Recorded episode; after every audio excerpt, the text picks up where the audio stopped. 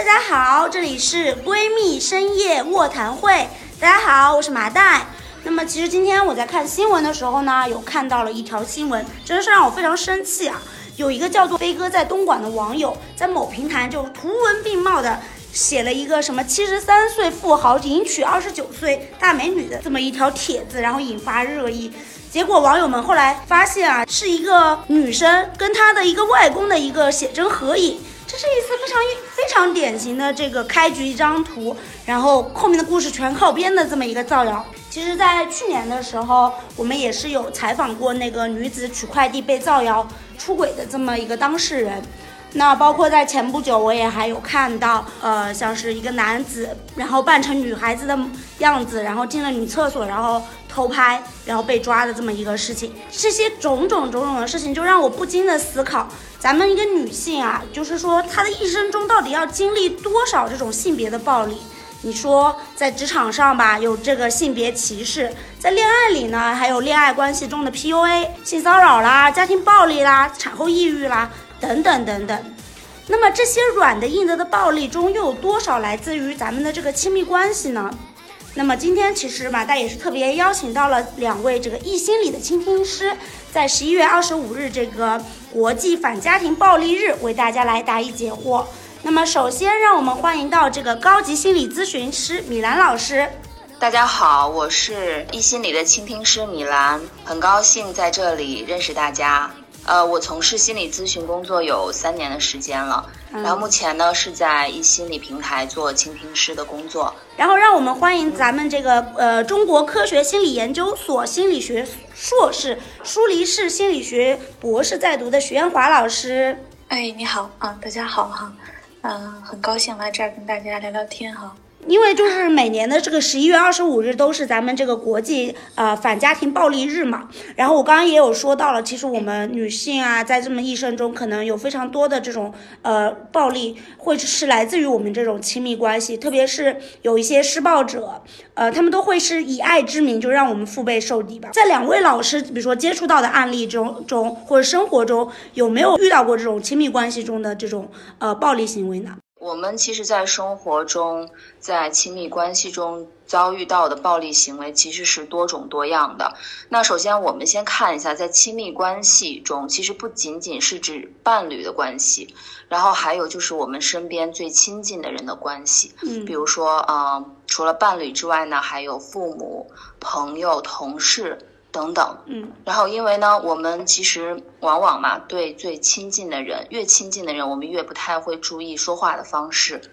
然后当对方对我们有一些需求，而我们没有做到的时候，我们受到的言语攻击，我们会受到这种言语攻击，甚至是身体的伤害。嗯，然后比如说呢，就呃，老公会说啊，你你怎么带个孩子都带不好，你是怎么当妈的？嗯嗯，然后或者男朋友会说。啊，我见过的漂亮女孩多了，我选择了你。你看看别的女孩都是怎么做的啊？你是怎么怎么样的？这种情况有没有什么？就比如说让你比较印象深刻的例子？基本上就是一些直接的指责，或者是间接的一种冷嘲热讽啊、正话反说啊，这种让我们非常非常不舒服的行为。那我这里边呢，印象比较深刻呢，可能就是这个，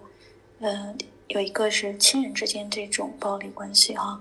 你比方说这个妈妈呢。就会永远不肯定他的女儿啊，是比方说，他会觉得，哎呀，你长得有点胖哎，减减肥吧啊，就是也不是特别大的攻击，但是确实很伤心哈。嗯，然后等你减了肥了之后，他会说，哎，减的还是不够哈，如果再瘦三分之一，可能就更好看了。可以想见，这种妈妈可能是有一些普遍的，对吗？对啊，就是我爸爸妈妈很很少肯定我，就是从小到大就是。就是就是会说这些一些就是有的就是有的没的的，然后也经常会说就是说，比如说我这个人怎么是个白眼狼啊？也就他们养了我这么多年，然后我就没有一点感恩的心，这种类似于经常经常被这种这种这种说到。然后然后其实像是我身边的话，我也可以来举个例子，因为我之前听过一个听过一个故事吧，然后他就是这样子，就是说他们已经分开很久了，但是那个前男友通过通过那些什么。大数据的手段，然后就定位到了他新的新的小区住在哪里，然后还给他点外卖，就非常可怕的一件事情。我当时，当时我当时看到这个的时候，我自己是不敢听，然后我跟我男朋友一起听的这个故事，然后听的时候就觉得有点毛骨悚然，包括。这两天就有在上映的那个新的电影嘛，叫那个门锁，讲的也是这么一个事情，就就觉得女孩子真的生存的很不容易，这个生存环境不仅仅是大数据了，然后还有什么蹲点行为，就是在那些。通过大数据进进行过一波筛选以后，然后在有可能出现的几那哪几个小区里面，然后在楼下蹲点，然后会找到找到他他们家现在住在哪里，反正就还蛮可怕的这个事情。对，麻袋，你刚才说的这一点，我觉得非常好的一点就是说，其实我们今天谈这个暴力，不仅仅是说。呃，拳打脚踢就是暴力了哈。嗯，我们可能说的更多的是一种控制，就像你刚才提的这个毛骨悚然的故事。虽然人不在你身边，但是他通过大数据对你的行踪了如指掌，对，或者直接啊现身守在你的小区下边或者门口对你进行跟踪，其实也是一种变相的暴力，对，一种侵入，对不对？对。这种暴力，我们往往好像就没有那么直观的去可以，就是说说，就是有时候我们会遭遇到可能没有那么严重的，比如说那么严重的暴力，但是也会有有有遭遇到一些，比如说比较轻一点的，比如说我男朋友会嫌弃我，就为什么这么胖，对不对啊？他他没有嫌弃我，他就是偶尔说到，就是说，哎，那你为什么不减肥呢？对吗？那减他可能会说，哎，我减让你减肥是为了你好，包括我爸爸妈妈也经常会说，啊，是干什么干干什么是为你好，就好像有一种。就是打着为你好，让你非常不舒服的这么一种方式，然后说了我一堆缺点，然后就，但是我也不嫌弃，他就虽然他有一个转折，但他让你就挺不舒服的。在面对这一些，就比如说无处不不在这种隐形的暴力，这真的就是我们的错吗？可能在呃从小从小到大的一个成长过程中，特别就是在我们还是小的时候，孩子的时候，当我们自己的意识还没有完全建立起来的时候。我们分辨不出好与坏、对与错的时候，然后我们还在无意识的自由自在的做自己的时候，我们可能会被一些养育者或者就是刚才我们说的那种权威人士，嗯，嗯的一些规则或者标准去要求。那当我们做不到他们要求的时候，我们就会遭受到各种各样，嗯，这种控制或者是呃内心甚至是身体上的打击，嗯。那其实这种伤害往往就留在我们的潜意识里面了，然后若干年过去了，即便我们已经成人，甚至在人生的各个阶段里面，当我们在遇到关系紧张的状态，就不论是跟朋友，或者跟父母，或者在职场，就是不不论是哪一种紧张的状态，或者在一个弱势的局面里面的时候，那那个时候我们被伤害的那种。感受就小时候被伤害那种感受，又会无意识的出现，让我们陷入那种情绪里面。那如果说按心理学的专业术语来称，我们可以把它叫做呃创伤体验。那就是说，当这个创伤体验再出现的时候，我们通常会被那份情绪所带走。嗯，那那这个时候，可能我们陷入的情绪状态有可能是恐惧，或者是呃委屈。然后，或者是愤怒，或者是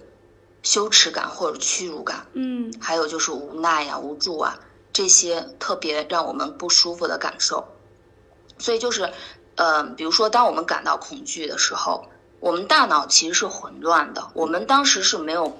没有办法很难去辨别对和错，我们只会本能的想要逃离或者回避那份关系。对。所以你说是我们错吗？其实我们其实有可能我们是不知道的。就是当我们陷入这个恐惧的情绪里面的时候，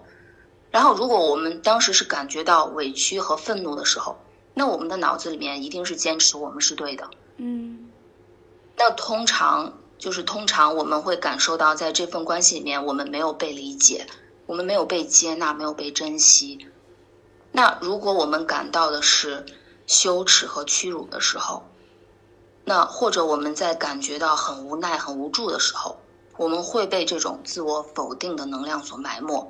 那我们就会怀疑我们自己真的不是那么好，我们自己是大错特错。对，所以说在遇到这种暴力的时候，我们其实会萌生出来很多种情绪，就很多种感觉。那在不同的感觉层面上面，我们所感受到的，就比如说，呃，不论我们是在坚持别人是错的，那这种对外攻击的能量，还是说我们怀疑自己是错的，这种对内的攻击能量的这种状态里面，我们头脑其实都是被蒙蔽的。嗯我们是没有足够的理智、理性或者智慧去分析和解决问题的。嗯，就我自己其实自身也有这样的一个情况，就是因为我的原生家庭不是特别好，我怎么感觉现在好像有变成了一种我在这里咨询两位心理老师的感觉，给我自己做心理咨询的感觉。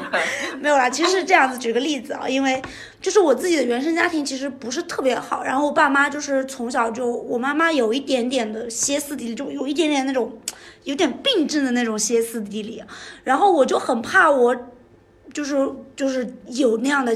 亲密关系，然后就是我自己在就是呃跟我男朋友相处的时候，我自己其实也很怕，就是说哪一天我自己就比如说突然状态崩溃了，然后就变成跟我妈那个样子，这个这个情况是我特别担心、特别担心就造造成的。然后但有时候我自己也没有办法控制，就就在我们的交往过程中也有我崩溃的时候，对。就就觉得自己会变成像妈妈那样子的大人，其实是我一直很害怕，但是，但是就发生了以后，就发现这这种东西可能是基因遗传，没有办法，我就是还是这样，会这样的。那那对，还是会像妈妈一样哈。对，就就就明明自己已经很想控制，想克制自己，不要变成像他那样的大人，但是就没有办法控制，就一下子上头了，就还是那个样子了。那。那我要怎么样？就是说，意识到我自己是不是就是被这些被暴力了？我可能就接着米兰老师说的哈，米兰老师刚才说了一个，就是小的时候这种创伤性的体验和感受，可能在你长大之后遇到过类似的紧张情况下，可能会被激活的情况，这种无助感啊、受伤感哈。嗯。然后麻袋你提到这个里边呢，就是。也是等于是对米兰老师这个他总结的这个一个扩展，你自己的这个亲身经历啊，就是说我曾经这样看到过爸爸妈妈这么相处过哈，然后看到他的歇斯底里，我心里边种下的种子就是说我千万不要成为那样的人，啊，所以这个里边就其实你是不认同他的，对不对？对。但是这种不认同里边带着极强的认同，其实啊，这个怎么说呢？哎，这就是这就是，其实有一个我们这个心理学其实有个词儿，不知道这个米兰老师可能也是很熟悉的哈，叫代际传承啊，不见得是基因的问题，而只是一个代际传承的文化问题啊。嗯，就是因为你太抵抗去成为妈妈，反而成为了他。嗯，因为某种意义上你完全不认同他，就等于是还在同一条道上走吗。它是同一条道的。不同端而已，嗯，而不是一条新的道路啊。其实这种不认同也是一种认同行为，在你妈妈行为在你内在的一种强化。嗯，你希望去不认同，但实际上你这种希望不认同，它变成了一种让你去沿袭的一种强化。对，是这种意思。就是说，其实说生气哈，人生气啊，有争执，伴侣之间拌嘴，这是正常的。但是因为你不允许自己像妈妈一样去说生气去，一点也不允许自己生气，或者是一点不允许一次也不允许自己歇斯底里，那你可能憋了久之后，你真的坚持不下去的时候，就变得真正像妈妈一样歇斯底里了。嗯，它不是流动型的，而是一个自己对自己反向控制崩溃的一个结果。那如果我这样子的行为，就是也是对我妈妈的一种认同。或者说我没有跳脱出来去走另外一条路，那我要怎么样做，我才能去走另外一条路呢？这其实这是一个李米兰老师刚才说的非常对的一句话，就是说，当你呃小的时候创伤形成了，你长大之后这个反应模式它是潜意识里边嗯自然而然就激活的，而不是受你意识控制的。就是当你和男朋友出现相同情况的时候，不是说我想憋着不生气啊。就是气已经上来了啊，嗯，所以我才憋啊，是因为先有气你才去憋，然后最关键的点是说你要改变的话，就要觉察到自己这种憋的状态啊，嗯，觉察之后才有可能说我慢慢的去用别的方式去释放，比方说，呃，我可以想一想，我是不是气可以稍微嗯，通过别的方式稍微散一下。我等一等，等一会儿之后，等我气不是这么大的时候，我再把背后我的需求告诉他。嗯嗯。啊，当然我们现在说起来会很简单对，做起来总是要上头。是的，是的，就是像学自行车了哈，要慢慢练才行。嗯呃，像在咨询中哈，我们其实可以可以感觉到很多。当有的人当他处于一种情绪低落或者不太稳定的状态，或者你跟妈妈之间的关系让你非常的嗯焦虑或者非常的焦躁的时候，或者我们总是想这个事情事情呃怎么也想不通的时候，其实我们可以通过呃心理咨询啊，或者通过倾听，我们要进行一下这个事件的探索，包括自我的探索。然后去看看我们是不是被暴力了，然后在一份关系里面，在一份冲突里面，我们还可以去做些什么？嗯，其实就需要我们的思路打开。我感觉米兰老师藏了藏了话，去做些什么干？我就等着再说，做些什么呢？米兰老师不说了，赶紧跟我们说做些什么。马代马马代问的，然后非常的那个有针对性哈，因为其实我我我在这里可以想到我很多的案例出现在我的脑海里面，真的是，因为我们知道每个人都是不一样的，每个人都是独一无二的。那有些思路可能针对你是适合的，但是针对另一个人是不适合的。嗯，因为我们都是不同的原生家庭，不同的成长经历，包括在成长经历，还有我们的嗯性别，甚至我们的性格特征都是不太一样的。嗯，所以啊、呃我我们就说，那针对每个人，他想要走的内在的那个指引也是不一样的，所以一定是具体是呃问题具体分析的，嗯，所以心理学没有一个标准的答案。啊，心理学这个东西就要对症下药，就是适合我的就不一定适合你，所以还是就是当我们如果就是意识到自己有出现到这种心理状况不太对劲的时候，其实是可以去呃就是咨询我们的这个心理咨询师，他们一定会根据你的就是过往的经历，然后当下的情况，然后为你们针治呃做一个非常有针对性的私人定制的这么一个治疗的方案，是吗？我可以这么理解。对对的，对对对对，麻袋说的非常的准确，是这样的。那其实我我就还是说回就是我跟我妈妈的关系啊，就是有时候比如说我妈妈，就她吼我，她就是骂我，她可能也是处于一种她情绪没有办法控制。我因为我事后会思考，会会反省，会想一想，因为当下的时候是我们就比如说呃，就是很容易上头嘛，一上头的时候，她吼我的时候。那我也会吼他，就就就就形成了一个对冲的这么这么一个状态。那其实他在言语暴力我的时候，也形成了一个我对他的一个这种这种语言暴力，就真的真的会有这种情况。那我有时候事后想一想，觉得我确实不应该，就是说去吼我妈妈，或者说跟我妈妈产生这么呃。这么大的冲冲突，但是但是当下你要让我就是完全忍受下来，那我也是不该不愿意的，那就是所以说，现在这个就这个度真的很难，就是比如说掌握，就是到底我们就是说在遭遇这种言语暴力以后，要怎么样的去就是保护自己，或者说控制自自己，就是避免成为新的这种加害者，去加害到别人这样子。有的时候我们在案例里边经常会发现是说，那个暴力不是一个人引起的，关系里边永远是两个人在哈。然后如果说真的一个人能够觉醒，做到很好的地步，说我能够承接这个暴力一方，然后这个暴力自然而然也就不存在了。嗯这就是关键的一个点啊。那怎么去承接呢？那首先呢，可能就像米兰老师说的啊，如果说你真的想改变，那可能真的要做一个长期的个人成长，就跟那个心理咨询师做一做成长，这可能需要大量的时间和付出，去把自己的身心的能力提高去哈。然后再一点的话，我可能会强调一下，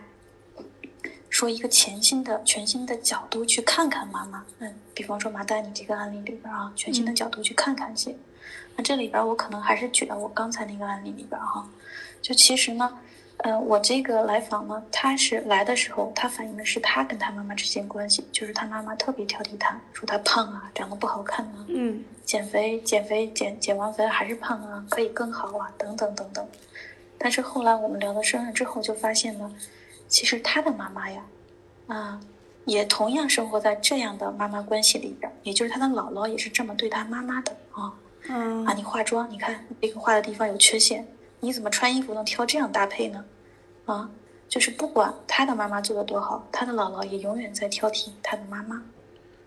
所以我当时印象最深刻的就是我那个谈到这儿的时候哈、我说了一句，我说好像似乎挺熟悉的感觉哈、嗯本来访笑了哈、这种笑的时候，其实它本身就是一种释然啊，他会突然说哦，好像我妈妈也不容易哈、就是说，其实，在我们我和我妈妈之间关系，好像我妈妈对我挑的反而少了一些了嗯啊，因为她亲眼见过姥姥是怎么对过妈妈的，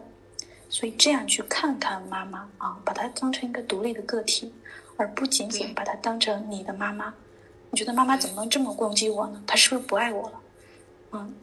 这就这种角度去看的时候是单一的，我是女儿，她是母亲，她需要一个好妈妈的角色在我面前出现，这种要求来要求她的。嗯那我们退一步，我们看到整个图样的时候，我们其实把它看成一个，也是一个女生哈，也是一个独立无助的一个女生啊，从小可能也受过一些相似的，嗯、虐待也好，或者是这种模式的对待也好，她从小可能不知道更好的方式，也是一个可怜人啊。嗯，对如果这样想的话，可能你心中对妈妈的那种怨气也会少一点。嗯对，嗯，是的，当然，我我说这个故事，并不是说这个妈妈做的就是对的，我们就应该容忍她，不是这样的哈。所以下一点我可能要强调，就是说，要看到之后，关键是自己心而放下对他的对峙啊。看到他的也是不容易，他的那一面的时候，对他慈悲了之后，也要对自己自己慈悲，就是说，告诉妈妈，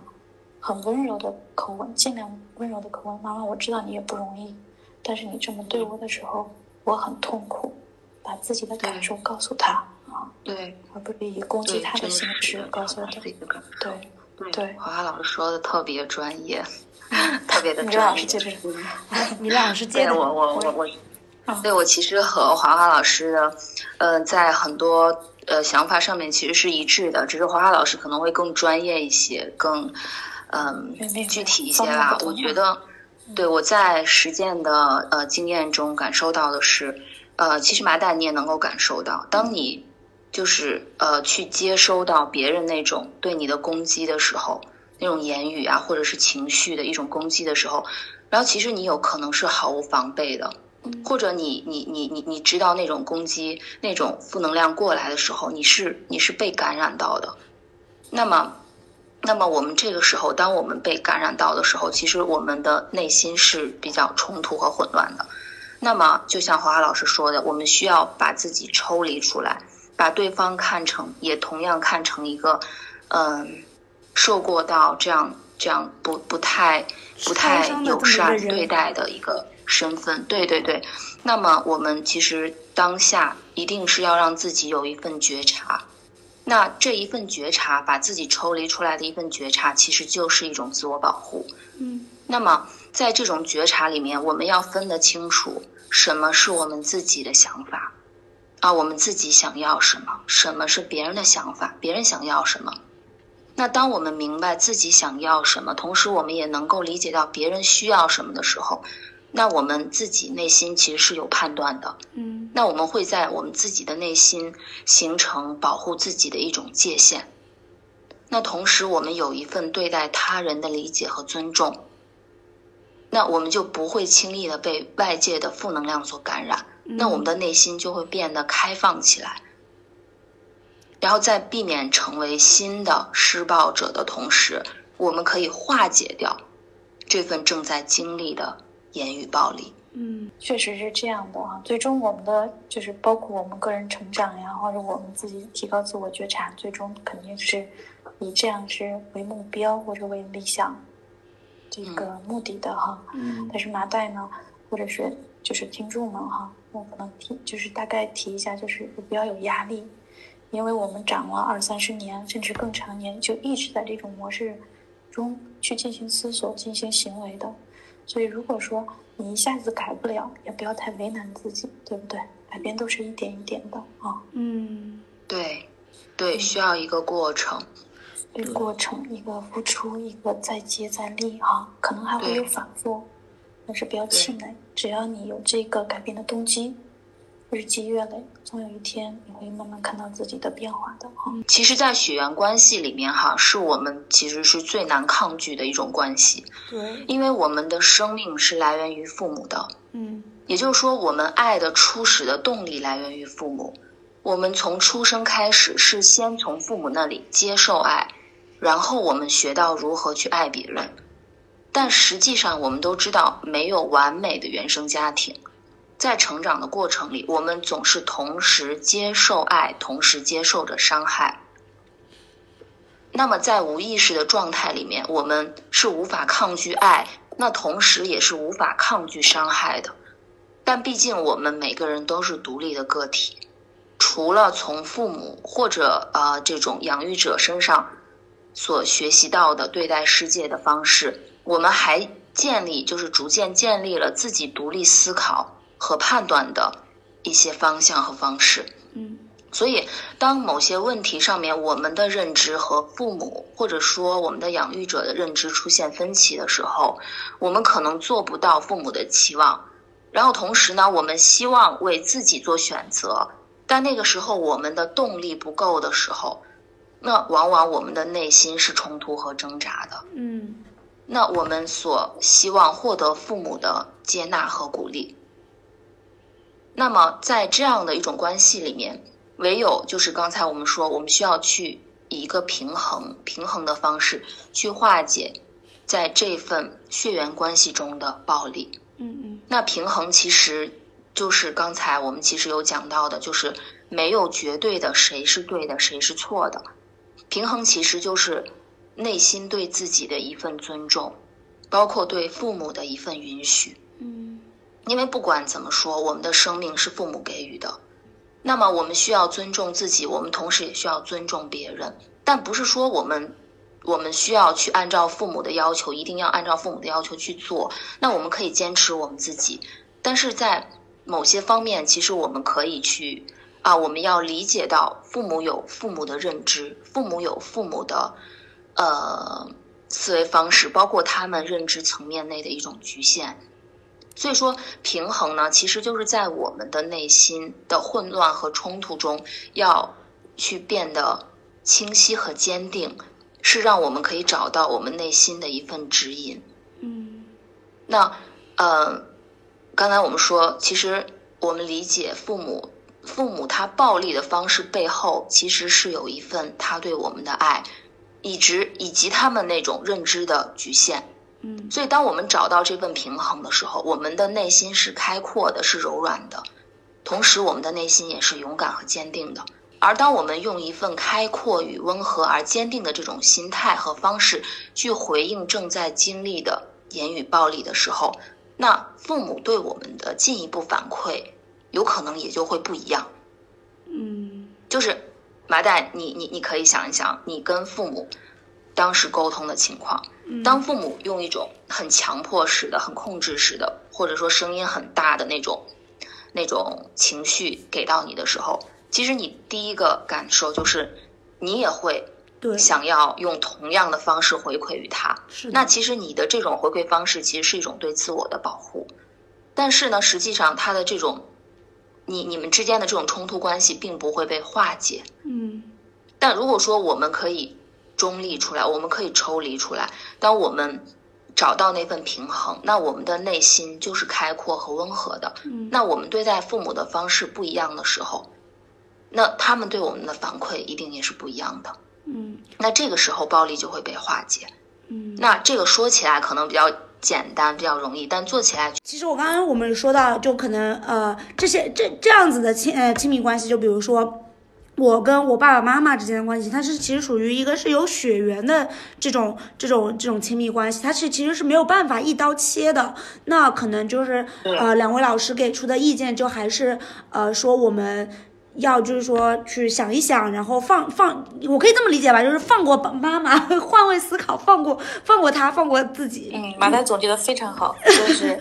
放过妈妈，放过自己。其就是实最关键还是放过自己哈。对，主要是还是放过自己。妈妈也是对对对，也是对自己的消耗。嗯嗯，那但是就是如果不是这种，比如说不是这样子的亲密关系，就是比如说我们没有血缘之间的亲密关系，就比如说我跟我男朋友，或者我跟我恋人，或者或者以后我结婚了，就是我跟我老公之间，如果我们就是也也会有这种言言语的暴力嘛，也不可能没有，对不对？肯定也是有会有这样的摩摩擦。那当我们在这种的亲密关系中遇到的这种呃言语暴力、言语摩擦的时候，那我们要去怎么样来做，怎么样去面对呢？那么在血缘关系的话，如果我们感受到了啊，这边我不舒服了，我也没有办法哈、我只能说想办法解决去，嗯，一点点改善，这是好的解决办法哈、要不然呢，我就直接发生冲突啊、反正是没办法脱离开的，对吧？嗯但是在亲密关系中呢，有一个特点就是说，虽然很亲密，但是一旦受不了的时候呢，人可以跑，对不对？对，我就跑了。啊，嗯，所以我的案例呢，就是有出现这种情况哈。一开始他不觉得自己有什么需要改变的地方，或者是值得改变的地方，所以呢，他就会呃不断的换关系啊，从一段关系切到另一段关系，切到另一种关系啊。但是每一段关系呢，到最后发现是同样的模式结束的啊。等他处了这么三四段、四五段，甚至更多的时候，会发现，哎，是不是我有需要成长的地方呢？嗯，那他反应真的有点慢。我我我我是我是每一段就比如说呃情感关系，我就分手了，我都会反思一下，就反思自己的问题，嗯反思对方的问题，嗯然后然后再接着走入下一段关系。那我觉得他反应有点慢。嗯，那你说明你也是应该是成长比较快的人啊，嗯嗯因为如果懂得反思，然后从反思中改进自己在下一段关系的相处模式，我会相信你是越来越，就是成长的越来越快，越来越好的。嗯我会就是印象很深的一个故事，就是这个心理咨询师有一个叫应该是吴志红吧，不知道米兰老师有没有听嗯，我知道。对对，是这样啊，他就是说，我就想谈恋爱哈。其实他的那个这个总结的非常好，就是在恋爱关系中把自己获得各种成长，但是要有一颗善于反思的心，像马代提到的，我哪里做错了啊？我哪里是我原生家庭带给我的？我现在能够看到吗？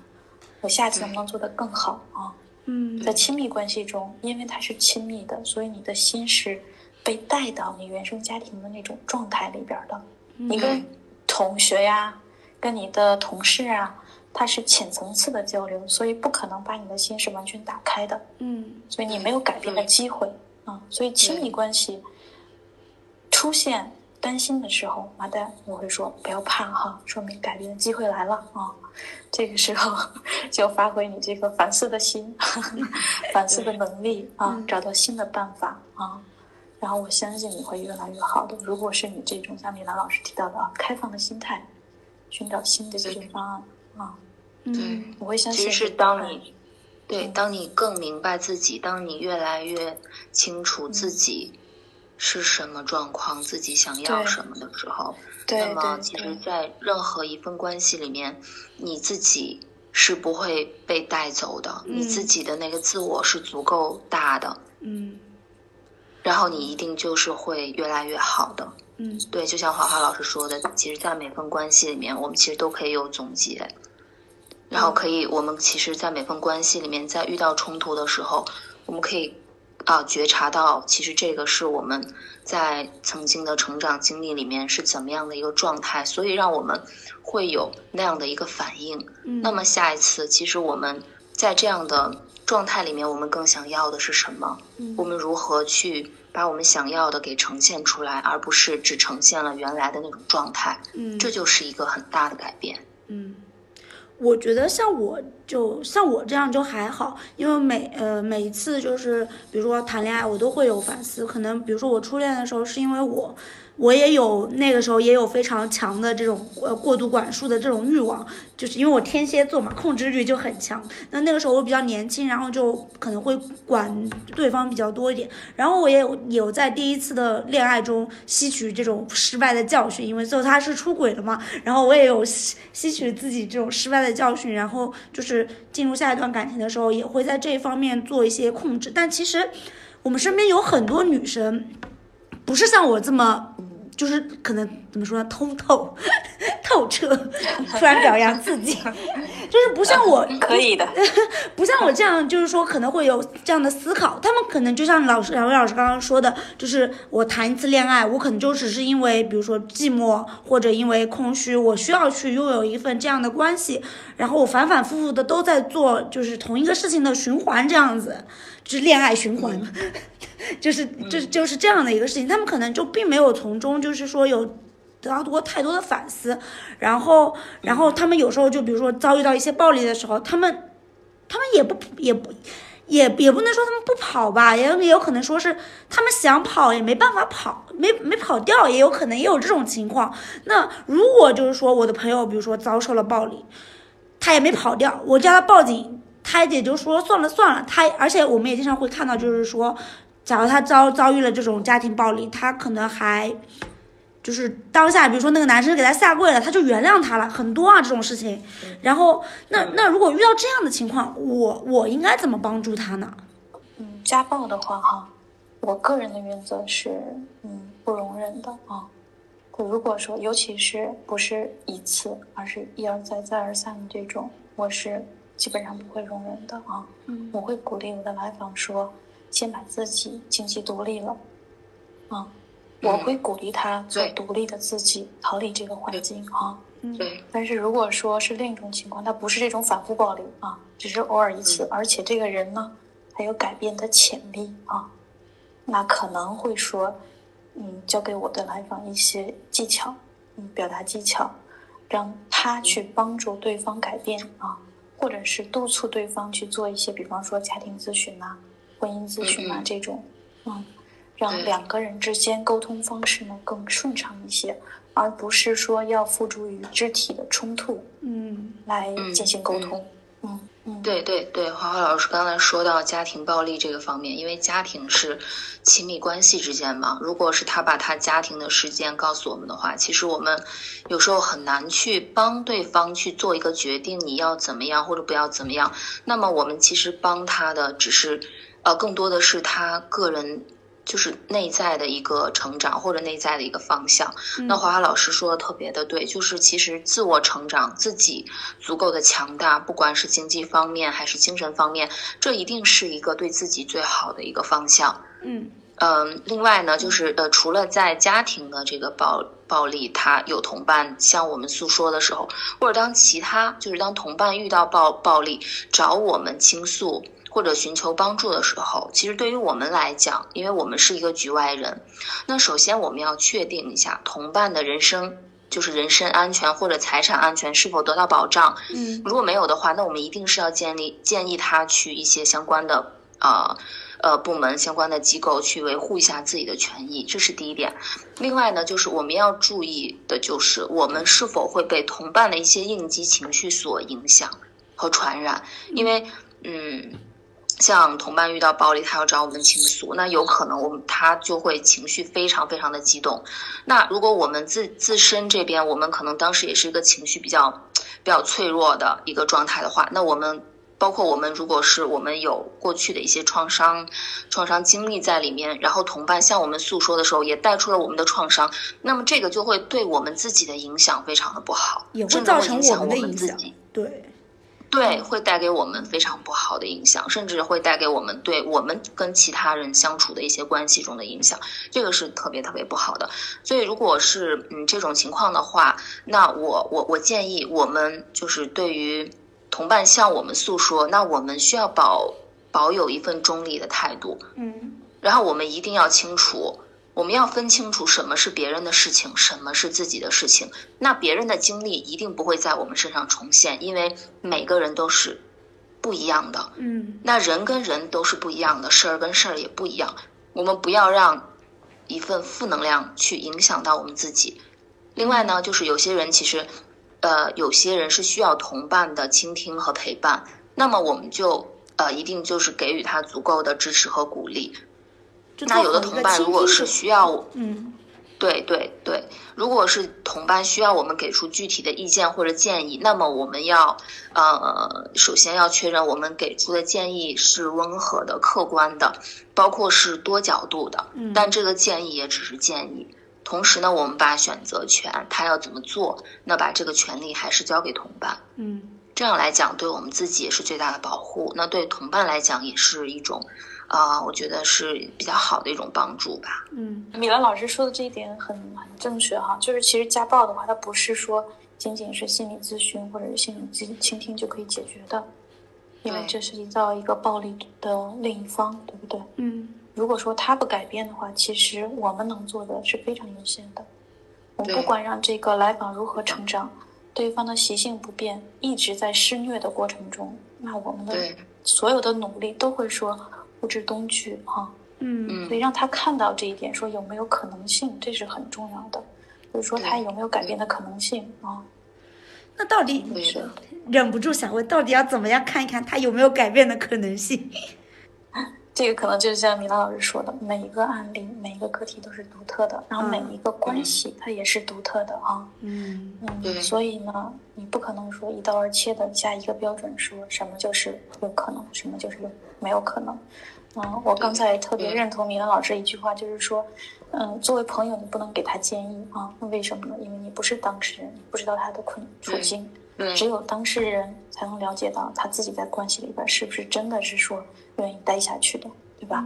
那有些人呢，虽然受了家暴很多年，他就是在里边待着，他有很多可能难言之隐，不仅仅是说我们能够心理咨询师考虑到这些东西，他可能考虑到孩子啊，考虑到经济问题啊，等等等等，这些都是现实他要面临的，而我们咨询能提供给的，只是说给他心理咨询上的支撑，让他能够心理上站起来，